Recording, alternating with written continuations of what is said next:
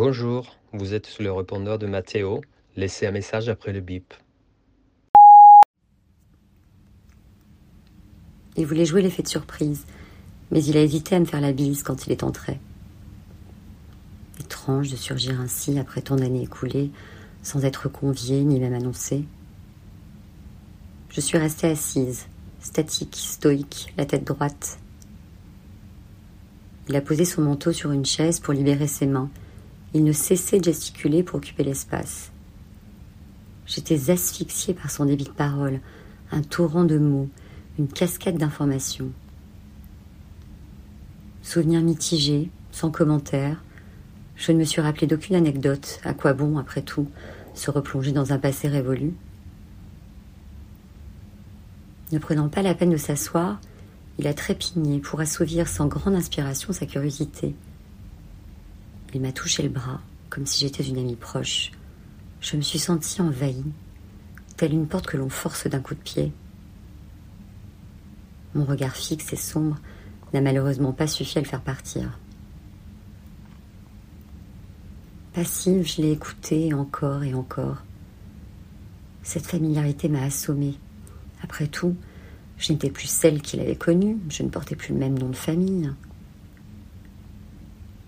Un parfum s'est dégagé de sa peau, le même que dans sa jeunesse. C'était finalement ce qu'il me restait de cette période, cette odeur fusante de vétiver. Il s'est embarqué dans des histoires, ces histoires qui traînaient un écho sourd. Nous n'avions pas vécu les mêmes choses. Tout me paraissait sans grand intérêt. Un léger rictus pour sauver la face et faire bonne impression, j'ai pensé à autre chose. J'ai senti que ses yeux me scrutaient, me jugeaient. Ils étaient sa victoire. Pas un trémolo dans la voix, aucune hésitation. Cette assurance qu'il avait toujours eue et qui ne l'a jamais quittée m'a déstabilisée moi qui me sentais si vulnérable dans ce monde extérieur que je ne fréquentais plus. Souvenir bousculé, rien à ajouter. C'est quand il a repris son manteau que j'ai réalisé qu'il était arrivé les mains vides. Pas un bouquet de fleurs, ni même une boîte de chocolat. Aussi incroyable que cela puisse paraître, il avait fait tout ce voyage en train pour voir comment je m'étais débrouillée sans lui.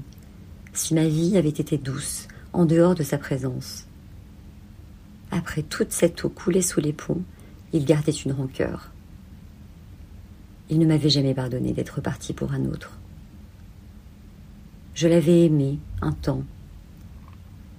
Il s'en est allé avec sa réponse, sans se rendre compte de ma cécité. J'avais réussi à la lui cacher. Même si sa voix était plus rauque, contrairement à lui, je garderai à tout jamais l'image du jeune homme qu'il avait été. Il m'a promis de revenir me voir, j'en doute. Le cas échéant, je m'arrangerai pour ne pas être là.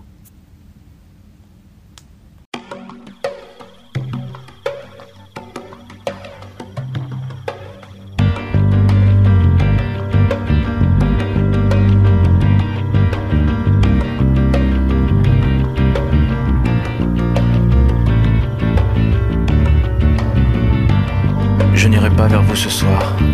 Trop de distance, si peu d'espoir.